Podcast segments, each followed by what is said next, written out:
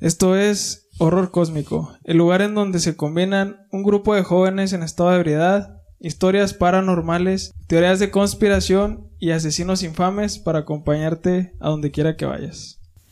Eh, ¿Les gustan las casas embrujadas? Oh, yeah. A mí sí, yo vivo en una. Ah, no, pues primero que nada, presentar a los invitados que hoy tenemos un equipo muy, muy explosivo. El Lara, El, el Barber Ortiz. bien tímido ahorita gritando y todo, el tímido. Y el Rubén Torres. Ah, alias en italiano. Ay, eso es todo. Eh, nos estarán acompañando durante este tema y platicándonos sus historias más interesantes. Ahora sí, ¿les gustan las casas embrujadas? Sí. ¿Han estado en alguna? o- Yo sí, vivo todos los días en una. Y pues la neta me da miedo decirlo, pero pues, pues desgraciadamente sí, pero, pero Diosito me cuida, la neta. Eso es todo. Y no, ni- pues tengo miedo, pero sé que me protege. Bueno, pues ahora vamos a hablar de una casa embrujada que se dice es la más embrujada de Inglaterra.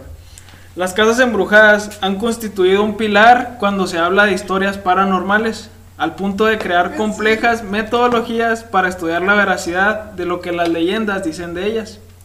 En 1862, Henry Bull, tras adquirir un terreno en Borley, Essex, Inglaterra, edificó una gran rectoría que serviría para ser ocupada por él y su familia.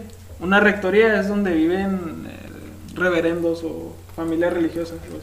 Eh, sin saber que daría inicio a la leyenda de una de las casas más embrujadas de Inglaterra y en palabras de los expertos como el caso más extraordinario y mejor documentado en los anales de la in- investigación paranormal, traspasando generaciones e inspirando incluso grandes producciones cinematográficas. Esto es horror cósmico y hoy traemos el caso de la rectoría Borley. La historia de las apariciones fantasmagóricas en Borley datan de varios siglos atrás. El nacimiento de la leyenda se sitúa en el año 1362, cuando monjes de la Orden de San Benito construyeron un monasterio para asistir a la gente dispersa de la zona.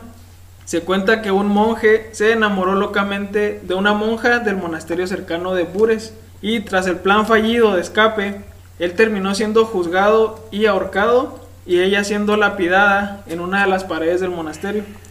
El carruaje que los conduciría de forma segura lejos del condado nunca fue ocupado. Eh, entonces este vato los, los pues, obviamente los monjes no, no pueden tener novias ni, ni cosas así. Entonces el vato lo mandan a la horca y a la morra eh, la lapidan. Creo es que la entierran a la mitad del cuerpo, ¿no? Eh, Así llaman algo así, o sea. Sí, en la tierra y luego le empiezan a aventar piedras. Ya, y le empiezan a aventar piedras. Entonces, Es lo que hacen los talibanes, vato. Sí, güey, sí, Sí, La- las morras si son infieles a su esposo, allá en, en Afganistán, güey, los talibanes lo que hacen, güey. O sea, ¿hay una piedra acá, güey? Sí, las entierran a las Pero- mujeres a la mitad del cuerpo, güey. Pero no, pero aventan antes de piedras. enterrarlas, güey, las ponen en una en un paro no amarradas y les empiezan a aventar piedras, güey. Eh, no, ya güey. cuando están todas golpeadas, las aventan al rollo. Es a los hombres a los que entierran a la mitad de las mujeres es hasta el cuello. No, man. Y el chiste es que si el hombre, si la persona Ah, que sí. está enterrada se puede salir, se salva, güey, lo perdonan, entonces a la mujer le entierran hasta el cuello y pues ya se la Pues perdonan. prácticamente imposible. Sí, ya con las y piedras, Al hombre pues. sí tiene oportunidad. güey. Muy bien. Pues ese es, la- ese es el nacimiento de la leyenda, ¿no? Yes. La historia no se avivó sino hasta 1862, cuando el reverendo Henry Dawson Ellis Bull, pastor angelicano, se instaló en ella y en 1863, cuando fue nombrado rector. Henry creció entre el folclore del pueblo y con las historias de la monja que rondaba el monasterio. Sin embargo, no le tomó mucha importancia. Todos en el pueblo se sabían la leyenda, ¿no? De que ahí se aparecía una monja. Pero este vato pues dijo, nada, no pasa nada. En 1875 expandió la rectoría agregándole una nueva sala que ocuparía lo que los pobladores llamaban el Paseo de la Monja. Fue ahí cuando los visitantes empezaron a reportar que constantemente sentían las miradas de lo que describían como una monja a través de las ventanas.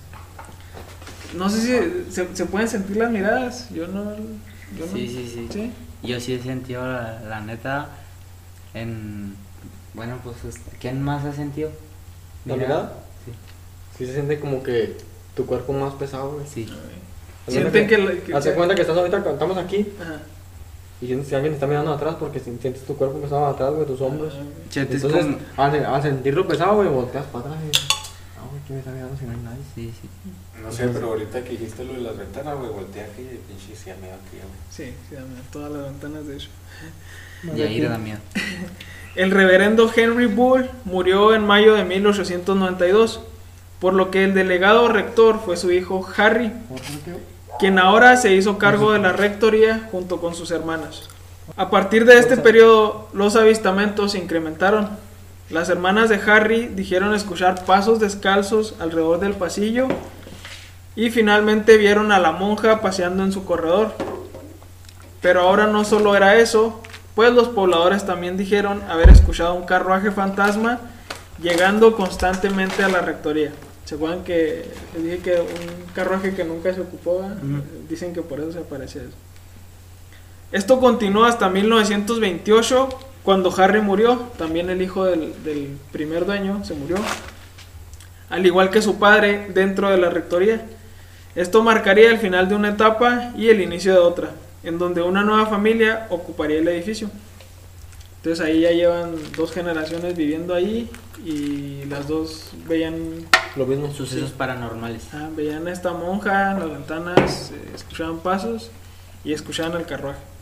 Qué feo, vato, imagínate, pinche madre, si con ver alguna ventana, güey. No, así con. Ya sé, o sea, No, ¿cómo- imagínate ver una monja. ¿Cómo puedes seguir viviendo? Sí, cuando voy al baño, güey, salgo al baño, pinche, quiero salir corriendo, güey. Y cuando tienes un pie de fuera de la cama, güey. Una vez se quedaron en mi casa, andamos en una quinceañera y se quedaron en mi casa tres vatos. Dicen que ellos eh, se se quedaron en un cuarto, güey, que... Eh, haz de cuenta que vivíamos en la casa de mis abuelos y en esa casa había... Eran seis cuartos y el baño, güey.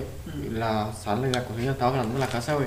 Y ese cuarto donde se quedaron ellos, güey, nadie se quedaba, güey. Había maletas, sillas, mesas, de todo, güey. Ahí Un estaba almacén, armado. ¿no? Simón. Entonces, ese día, güey, lo, lo arreglamos ese cuarto porque se me iban a quedar ellos tres. Fuimos a una quinceañera que le hicieron a unos primos de, de Juárez, pero se le hicieron aquí en Nuevo Pasto Grande, se llama. Y. Hace cuenta que. Dicen los vatos. Yo no, yo no sentí, güey, la neta, yo no sentí. Eh, yo nomás escuché. Yo nomás, yo nomás escuché que, que ellos platicaron. Que estaban acostados los tres en una cama que teníamos en ese. Pusimos en ese cuarto para ellos. Era una cama king, king size. Se quedaron los tres, güey. y Dice que uno sintió que le jalaron los pies. Haz cuenta que lo jalaron así. Lo jalaron para. Como si fueran a, tirar de la cama. Pero no para un lado, sino para abajo de sus pies, güey. Y así lo jalaron y luego lo reempujaron. ¡Paz! Y topó en la pared, güey, con la cabeza, güey. Así bien flotote, güey. Y los otros dos, y se- les, les, les pasó lo mismo. Solo que antes de jalarlos a ellos, le, les hacían cosquillas en los pies, güey. Pero al, último, a los tres juntos, les hicieron lo mismo, güey. ¡Paz! Los jalaron. Les bueno, primero les quitaron, les quitaron la cobija. Porque estaban tapados según, según ellos, ¿verdad? Yo no, yo no vi la verdad. Les quitaron la cobija y los, cuando les quitaron la cobija les jalaron los pies y cuando les jalaron los pies los arremangaron así contra la pared, güey. ¡Paz! Y cuando los arremangaron contra la pared, les topó la cabeza en la, en la pared. Se levantaron, güey, todos asustados, güey, y se salieron del cuarto, güey. Y jamás, los jamás, güey, alguien volvió a entrar a ese cuarto a quedarse a dormir, güey. No. Nadie, güey, nadie. Y mi abuela, todos decían que. Mi abuelo se quedaba y decía, no, pues aquí no hay nada. Pero ¿sabes por qué decía mi abuelo que no, que no había nada? Porque mi abuelo se quedaba a velar, güey. A ver si algo se movía, a ver si algo había. El caso era en ese cuarto estar dormido. Cuando estás dormido en ese cuarto, nadie te dejaba. No, no, no- alguien no te dejaba dormir. Alguien no te dejaba dormir. ¿Y todavía Ah, pero existe ese cuarto o qué? Eh, no, ya lo tumbaron. Ahora. Ahorita ya es una bodega. Qué bueno. Sí. Porque está returbio. Bueno, continuando, mi ver. En lo que se puede llamar la segunda etapa, de 1928 a 1930, el reverendo Eric Smith y su esposa, recién llegados de la India, ocuparon el lugar. Apenas transcurridos unos meses, declararon ser parte de los testigos que presenciaban fenómenos extraños en el lugar. Recibieron el cráneo de una persona joven envuelto en papel, veían luces en las ventanas y escuchaban llamar a los timbres de la servidumbre sin que nadie los tocara. Veían piedras volando y curiosamente escuchaban susurrar el sobrenombre del primer dueño, Carlos, no sé por qué, si era Henry, Henry Bob, pero bueno. Espero jamás escuchar que dicen Carlos así en mi oído porque me va a cagar. Muy bien. Los Smith terminaron pidiendo ayuda mediante un periódico local llamado el Daily Mirror, o como me gusta decirle a mí, el fantasmín matutino. Eh, quienes enviaron a, a su periodista especializado en estos casos, el investigador Harry Price. Price tenía un antecedente respetable desenmascarando falsos casos de actividades paranormales y era respetado en su rubro. Este dato tenía fama de, de ir a casas embrujadas y decir, no, esto es un fraude, aquí no hay nada. Desmentía al vato. Ajá, esa era su especialidad. Cuando llegó, los sucesos se intensificaron. En los espejos aparecían mensajes, volaban piedras y otros objetos. Price documentó estos y otros fenómenos poltergeist y tras la salida de los Smith en 1930 declaró que se encontraba frente al caso más auténtico de avistamientos de fantasmas en los anales de la investigación psíquica, rompiendo con su rigor escéptico. Es- No manches. No, No, manches. ¿Sí escuchaste, güey? No. ¿No? Sí, como un golpe, güey. Sí, Y un eco. Sigue. ¿Tú, güey, Bueno, sí. Síguele, síguele, síguele, síguele, güey, síguele, síguele. Este dato era, era rigurosamente escéptico, pero después de este caso se declaró, dijo, no, estamos frente a un auténtico caso de fenómenos paranormales. Los siguientes inquilinos en llegar al lugar serían el reverendo Lionel Foister, su esposa Mary Ann y su hija adoptiva Adelaine. Las peores manifestaciones se mostraron ante esta familia. Constantemente, Marianne era golpeada con objetos que misteriosamente se dirigían a ella y mensajes escritos en la pared se dejaron notar en las paredes del inmueble. Uno de los mensajes decía, Marianne, por favor, ayuda consigue. Los incidentes escalaron hasta el más sorprendente que fue la posesión transitoria que sufrió Adelaine. Los Foister entonces, tras un exorcismo, terminaron por dejar la casa y a partir de este suceso, los siguientes reverendos se negaron a habitar la rectoría. A pesar de que era de que había, había sido construida para alojar a los reverendos, nadie más se quiso alojar ahí después de esos de- después de esta Esos familia. sucesos. Ajá. ¿Sí conocen la, la casa de Ñoqui? La, la, la casa de Ñoqui usted? En casa de Vicky. En casa, una, en Ñoqui hay una casa, güey, donde te la regalan si amaneces una noche ahí. No manches. ¿En serio? También en Tijuana hay Sí. una ¿Sí mansión. sabían esa. casa? En, en- ahí está ahí por donde están las gasolinerías renchicas. ¿En serio? ¿Sí sabes dónde, dónde no? Simón. Ya es que está un En callejón. por un lado. centro, ¿no? Simón, está un callejón. Ah, Es de un solo de un sentido. solo sentido. Eh, Di- lo Dicen agarran. que la gente que se queda ahí amanece afuera, ¿no? Amanece afuera, güey. ¿En serio? ¿En Simón. serio? Neta, güey, neta, güey. Entonces me la regalan si yo me quedo ahí. Simón, Sí. si tú te. O sea, si, no, si pero- quedas dentro de si- la casa, Si tú güey. vas, vas y te quedas a dormir. Pe- Pero tú te tienes que quedar, tú tienes que tratar, tratar de quedarte dormido, güey. Si te quedas dormido y si no amaneces afuera, güey, la casa es tuya, güey. No manches. No. Oye, a ver, Pero- vamos a hacer una especial y yo me quedo solo, güey. ¿no? Eh, estoy fuera. Pero en esa casa, güey, ya se han quedado más de 100, 150 personas, güey. Y todos amanecen ¿Otra afuera, güey. ¿Oíste? Otra vez. No manches. Ya, Bueno. quiero, ya quiero acabar. Para los que no saben, para los que están viendo el video, estamos en la casa de mi familia. Es una casa que tiene alrededor de unos 5 años abandonada. Bueno, está en construcción, pero nadie vive actualmente aquí. Y según relatos de mi familia, hace años aparecían sombras y yo, mi hermano y un primo hemos presenciado sombras y hemos soñado con cosas aquí. Y yo también, güey. Nomás para que quede ahí, para que vean en dónde, nos, Y, dónde y- estamos y ahorita estamos grabando aquí, donde dijo mi compa Isaac, y, y estamos escuchando unos, unos leves ruidos, y, y no hay nadie aquí, ni, ni aquí, ni, ni aquí cercas. Continúa, mi bebé. Exactamente a las 11 de la noche. 11, 14. 11, 14. Muy bien. Para junio, para junio de 1937, Harry Price decidió rentar el mismo, él mismo la casa tras recibir fuertes críticas y perder su prestigio como investigador por parte de la Sociedad Británica de Estudios Psíquicos. Entonces este vato empezó a recibir críticas de sus amigos investigadores y decirle que, pues no, o sea, es- un fraude, no estés, no estés de mamila. El anuncio que colocó Price en el Daily Mirror eh, fue el siguiente. Se buscan personas responsables, inteligentes, intrépidas, críticas e imparciales para realizar turnos de observación en una casa. Si no sabe nada sobre investigación psíquica, mejor. Este dato quería contratar personas para que le ayudaran a observarnos eh, mientras él rentaba la casa. Tras un año de investigación, Price declaró que había reunido evidencia suficiente para confirmar que la rectoría Borley estaba embrujada y que él mismo a través de la medium Helen Glanville se había comunicado con la monja y un personaje más. Price publicó dos libros que relatan con detalle los hechos ocurridos en su periodo de investigación.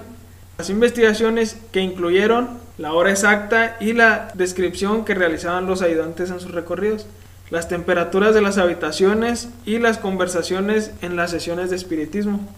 A continuación, agrego un fragmento. El código utilizado fue un golpe en la mesa para no, dos para incierto y tres para sí. Cuando se iba a deletrear una palabra, la mesa empezaba a moverse y recorríamos el alfabeto al compás de ella, deteniéndose la mesa en la letra que debía indicarse. Entonces estos datos eh, estuvieron un año y medio dentro de la casa investigando de todo, todo. Medían las temperaturas de los cuartos constantemente, eh, todo lo que veían los observadores. Sensores de movimiento y todo. No, pues no, no había tanta Ah, tecnología en ese entonces, pero todos los vatos tenían su diario, ¿no? A, Sí, las, sí. a las 11.16 escuchamos un ruido en esta Sí, habitación. a las 12 se escuchó un- unos pasos. Ajá, Así. fuimos a observar, no vimos nada, así constantemente todos tenían su diario. Eh, las sesiones de espiritismo, pues, este, escribieron las conversaciones y las estaba leyendo y pues sí eran difíciles de leer porque de repente preguntaban, ¿hay alguien aquí? Y luego se escuchaban los golpes, ¿no? Que sí. Sí. ¿Cómo te llamas? Y ponían, ponían letras así al azar como XLMN. Y luego le volvían a preguntar y, y ya lo, lo describían mejor. Pero así eran las conversaciones larguísimas, ¿no? Ahí fue cuando le, le preguntaron, oye, ¿eres tú la monja? Que aquí, ¿no? Que sí, este, sí pasó esto y esto. Y aquí es donde dice el vato que reunió evidencia suficiente para decir que sí estaba embrujado el lugar. Price relata la larga conversación que sostuvo con la entidad mencionada antes y de cómo ella misma afirmó la leyenda de la monja y lo más importante, advirtió que el edificio ardería en llamas esa misma noche. Al finalmente rendirse, bueno, esto nunca pasó, ¿verdad? esa misma noche no pasó nada. Al finalmente rendirse Price y desistir debido a las violentas manifestaciones de la casa, quedó ocho meses sin ser ocupada de nuevo. La última familia que la habitó fue la del capitán William Gregson, pero no sería por mucho tiempo, ya que el 27 de febrero de 1939 una lámpara de aceite se derramó en la biblioteca y provocó un incendio que arrasó con la propiedad. O sea, no se cumplió esa misma noche, pero 11 Sí, sí meses después ajá, se O sea, dijo que iba a pasar, pero no pasó el día que dijo, Ajá. sino que más adelante. pero pasó. Sí. Tras la tragedia, el lugar se declaró inhabitable y se dio una alerta de derrumbe, o sea que iban a, a A limpiar tirar todo. todo el lugar. Harry Price regresó a la rectoría por última vez y entre los escombros encontró restos óseos de la mandíbula de una mujer, que él mismo interpretó como los restos de la monja, y para darle final a su investigación, que lo hostigó durante años, les dio cristiana sepultura. Él no quiso saber nada más, dijo, "Eh, voy a enterrar esto y aquí que quede la historia. Los sucesos paranormales que rodean a la propiedad no terminaron ahí. Una de las historias más sorprendentes se dieron durante el derrumbe en 1944, cuando los trabajadores encargados dijeron sentir presencias extrañas y lograron captar la foto de un tabique levitando. Ahorita les enseño la foto. ¿Qué? Tra- No, pero un, un qué, güey? un bloque, un pedazo de ladrillo, de cuenta, Ah, bueno. Tras la muerte de Price en 1945, sus relatos fueron puestos en tela de juicio, o sea que nadie, les cre- nadie le creía. Sí, sí.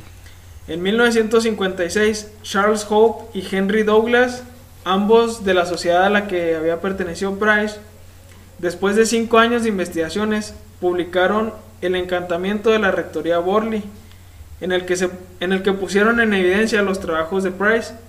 al que acusaban de haber falseado los sucesos paranormales y haber exagerado los detalles de la investigación.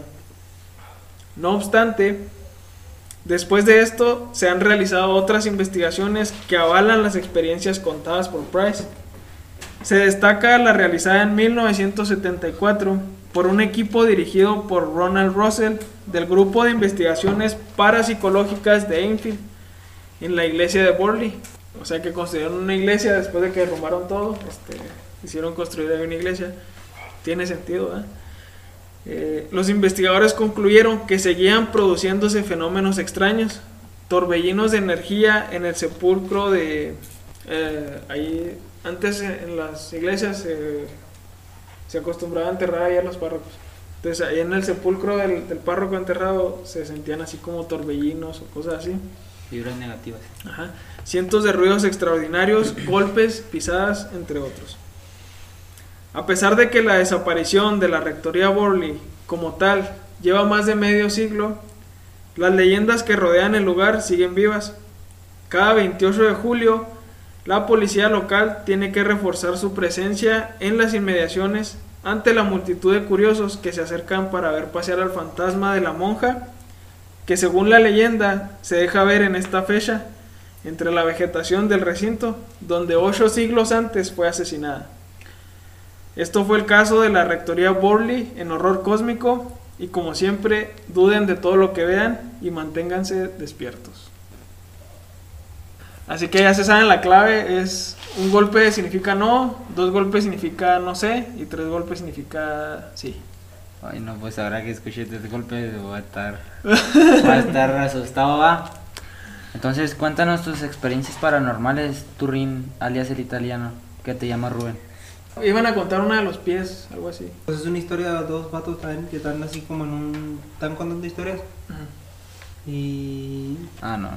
estaba dormido en Monterrey, en su ciudad. Ajá. Sentía que le chupaban los pies. Y él no presta atención y se quedó dormido porque tenía un perro y te acostumbraba a chupar los pies. Y a las dos semanas, güey, que le estaban chupando los pies, él se despertó y volteó y vio su perro mientras le chupaban los pies. No manches. Y luego volteó así para abajo y era un pinche vato blanco pelón que le estaba chupando los pies flaquillo. Qué Y el vato se fue a chingar su madre a su casa, bueno, a, a la cocina y agarró un cuchillo. Y después se, se volvió al cuarto y el vato se había salido. Y ya fue a la policía, sí, pues a, Denunciar. sí, pues a poner su denuncia.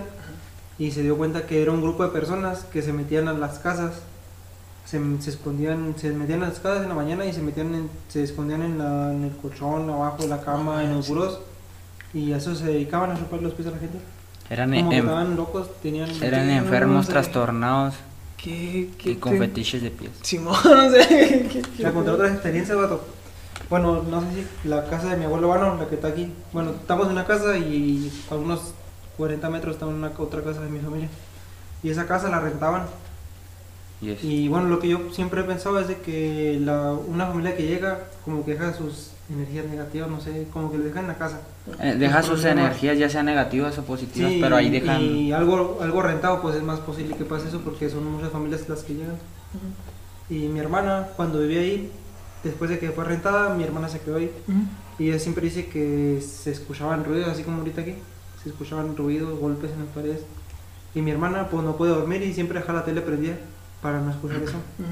Y mi abuelo, bueno, güey, ya van varias veces que se le aparecen cosas. Una vez mi mamá estaba trapeando y se salió para afuera a tener la ropa. Cuando regresó, en, donde- en los se miraban pisadas en, en el agua, güey, donde dejó trapeado.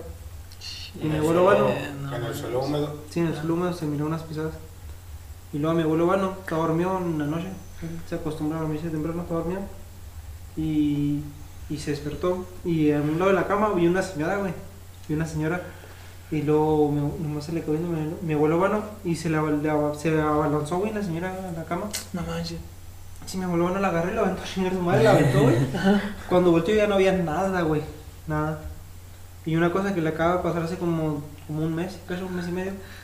Tiene una bici y atrás tiene una luz que de esas cuando vas en la carretera que la prendes para que no te atropellen los camioneros. Parpadeante. Simón, él estaba dormido en la madrugada y volteó y se miraba así como una patrulla de policía. Y dijo, bueno, pues a lo mejor estaba una patrulla cuidando enfrente de la calle. Y duró como media hora. Y cuando se levantó, porque se le hizo raro, era la, la luz esta de la bici. Estaba prendida. Pero no tenía pilas, güey.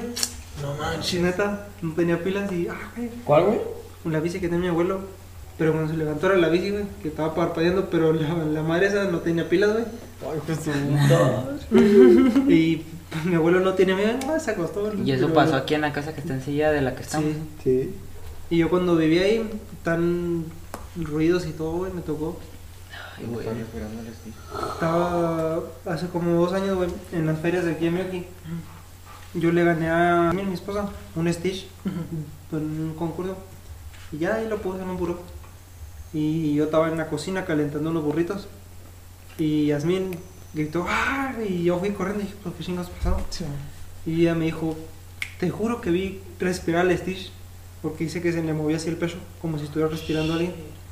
Ah, ya lo tiré hace como dos años, pero sí miró así como que... Y luego una vez que estaba enfermo, yo le, yo le dije a Yasmin, ¿sabes qué? Ve y tráeme una agua del puesto porque me siento mal. Das malote. Sí, malotote. Y luego yo estaba así, pues prendí el aire, estaba acostado ya, pues enfermote. Y sentía que, que la puerta, la puerta del que tenía la azotaban así, ¡tas! pero no hacía aire ni nada, güey. O sea, yo estaba solo en la casa y la puerta, como si alguien la agarrara y la, la hiciera así azotar, pero reciotote. Hombre, vato, yo pinche me tapé así enfermotote, y, pero muchas cosas que se, me, que se aparecieron ahí en la casa. Entonces ni siquiera había aire y parecía que alguien la azotaba con Sí, o sea, era un día tranquilo, normal, pero la puerta da cuenta que alguien la agarraba y la y la azotaba, ¡tas! pero no una vez, güey, como cuatro. Pero estaba el día tranquilo, ¿no? De nada. Yo, le- yo le voy a contar una, una historia que me pasó a mí y, y la neta yo creo que sí, Fue al baño, sí. Revés, eh, abusaba, ¿No tiene miedo? Ay, güey, no, no asustes, güey, alusa. Este, le voy a contar una historia que me pasó a mí, la verdad, yo, yo pienso que yo no estaba soñando, va. Y, y fue real, 100% real, no fake. Entonces fue un día así como ya eran como las las 3, 2 de la mañana. En ese tiempo yo tenía como unos 14 años, 15. Entonces eh, empecé yo, yo estaba dormido porque me quedaba con mi abuela, porque mi abuelo es velador. Entonces me quedé con ella y empecé a escuchar a alguien, alguien que, que como que lloraba, dije, pues la llorona va, pero eh, no, no decía que, que hay mis hijos, ¿verdad? así. Y, y empezó así como que un quejido, pero así ven los jototes, los jototes así. Y luego conforme pasaba así el tiempo, no, no, no un minuto ni nada, sino que pasaba rato y se oía otra vez, conforme más cercas. Y conforme más se acercaba, yo me como que mi cuerpo no podía hacer ningún movimiento ni nada, hasta que ya al último sentí que estaba en la ventana. Sentí que estaba en la ventana y yo quería voltear, quería voltear por, por, por curiosidad, como dicen, la curiosidad mata al gato. Pero mi cuerpo no me dejaba moverme y yo, yo sentía que gritaba y que le gritaba a mi mamá y le pegaba así, así pues para que me, me escuchara y no, no volteaba, o sea, como que yo no me salía la voz y no, no, nomás nunca pude voltear y pues todavía tengo esa duda, ¿va? ojalá ya no la, ojalá ya, ojalá ya no la escuche porque me muero. Pero no, pues sí pasó yo creo y porque al siguiente día ¿va? le conté a mi mamá, dijo, no, estás loco y pues me sentí mala. Pero mi, mi tía sí escuchó también, Así, o sea... dicen, así dicen todas las familias. Tú les platicas Ajá. algo que te pasó a ti, güey. Ah, Sí, estás sí. loco, estás alucinando, Sí. andas, andas, andas loco. Sí. Y mi tía, la que estaba en el siguiente cuarto, sí escuchó, pero mi abuela no escuchó nada. Y pues la neta, pues ya le he platicado a ver a gente va y pues no me creen. Pero pues sí, sí, sí pasó, la verdad, y, y pues ya nunca la volvimos a escuchar. Entonces yo digo que es alguien que, que se murió ahí o, o algo pasó porque con, pasaron como unos cinco meses y mi abuelo, antes no teníamos una barda y vivimos enseguida de un canal. Y entonces salió mi abuelo porque escuchaba que alguien lloraba y a lo lejos, a lo lejos miró, miró a una muchacha que estaba parada. Entonces dice que salió corriendo y está un canal, o sea, imposible brincar a alguien, ni el, la persona que brinque más, más alto lo brinca, yo creo. Entonces dice que brincó al canal y siguió corriendo y en las están unas labores, labores y dice que des- después ya no la vio.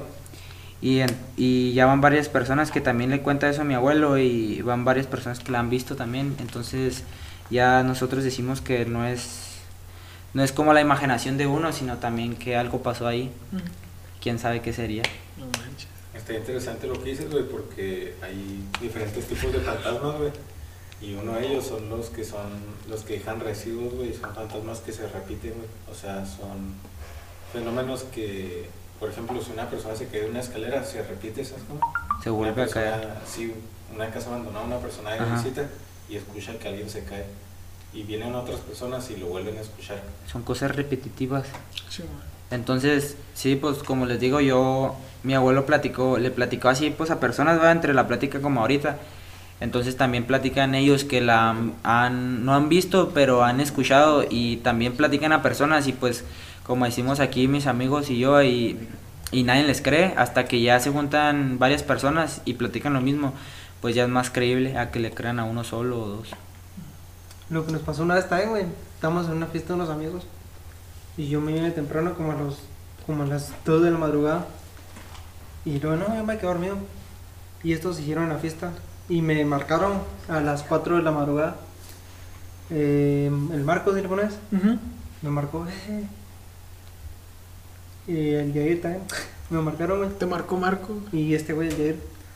Y, eh, y me marcaron y al principio no contesté. A la segunda, pues contesté, pero o sea, yo no contesté. Porque yo no me acuerdo, yo estaba dormido. Pero un en la llamada, güey, aquí ahorita les muestro las llamadas si quieren. Porque ahí se miran los segundos, como 10 segundos que contesté. Y luego colgué y luego me marcaron otra vez y volví a contestar. Bueno, contestó alguien, Pero yo no no sé. eras tú, ajá. Si yo no era, contestó alguien como tres veces, como 10 segundos. Y esto, güey, ay, ¿qué, qué, qué, te responde, culo? Y la Es, es que haz de cuenta, güey, que estábamos en una fiesta ya hace tiempo. Y le marcamos a Isaac así porque, eh, ¿dónde estás? Y la porque era cuando iba a la tortillería temprano. Ajá. Y luego yo y Marco así, pues ya, ya pedones, ¿sabes? Como así. Y nos contestaron, güey. Nos contestaron y luego, ¿qué? Eh, cuate culo, o conteste la chingada y se veía negra la pantalla, güey. Y contestaban. Contestaban y luego colgábamos, volvíamos a marcar y contestaban así, era. En cuanto marcábamos, contestaban, güey. Y Duraba como 15, 20 segundos la llamada, eh, cuate culo, y la chingada. Y así, güey, y no nos contestaron. Y pues nosotros ya andábamos pedo, pues no hicimos caso. Pues. no, Y al día, si- al día siguiente nos topamos al cuate. Eh, cuate, te marcamos ayer, güey, pues porque no contestabas. Y lo, ¿a qué hora nos marcaron, güey? ¿Quién sabe qué? Mira, ve tu teléfono, güey, y luego las llamadas, mira, contestas, duración, 15 segundos, duración, 10 segundos, duración, 20 segundos. Y, güey, a la verga, güey, pinche, estamos dos cagados y un marco, güey. No. Me No sé con ¿Al- quién ¿Alguien hablar. les contestaba o qué, güey? Haz de cuenta, Marco le marcaba su teléfono, güey, Sí, por videollamada en Messenger. Por, sí, por videollamada. Sí. Y haz de cuenta, le marcaba a Marco y contestaban, güey. contestaban, Contestaba pero no se y veía se veía negro, güey. Sea, algo. Ah, sí, haz de cuenta que ni se, ya ves que cuando contestas pues se mira la, la luz. O, se luz. mira que le ponen en el dedo o algo, güey. O sí, pues se mira Sí, la sí, luz sí, donde lo tienes en la cara o no sé. Y no, nada, se miraba como tres o cuatro llamadas contestaron, güey. Como 15, 20 segundos de cada una. Y no, Y no era, decía nada. no era nadie, güey. Aquí termina, creo que aquí va a terminar, ¿no? El, el reportaje de, de, de- El podcast de este día. el podcast de este día, de este video, de este cortomet- cortometraje de, De como quieran decirle, de horror cósmico para que le den like, comenten, Y Eh, se suscriban, claro que sí. suscríbanse. Un saludito ahí para toda la banda que nos acompañó hoy, todos los invitados de, de aquí de Congregación Ortiz, ¿cómo no? Y los alrededores allá por Dubai, de China. de mi pueblo natal, Nueva Colombia. York. Para que sigan el canal, muchachos, muchachas, señoras, señores. niños y niñas y fantasmas Dudo que, paranormales. no, dudo que nos escuchen niños. Horror. Sí, cósmico. Síganlo, denle like, comenten, digan eh, ideas. Comenten aquí sus historias, sus historias de terror y, y si quieren ser algún día invitados por nuestros amigos youtubers famosos futuros, este pues manden un DM al Instagram de Eduardo Lara guion bajo 69. Muy bien. Y ahí pues le concedo la palabra a mi amigo Abel. No, pues eh, aquí terminamos el episodio más paranormal que hemos tenido hasta hoy. Y, Y va a haber seguramente una parte, gente. ¿eh? claro que sí, este, Pídanlo, esperamos- pídanlo. Muchas gracias por estar aquí y esperamos tenerlos pronto de nuevo como invitados. Y esto fue Horror Cósmico. eh, duden de todo lo que vean y manténganse despiertos.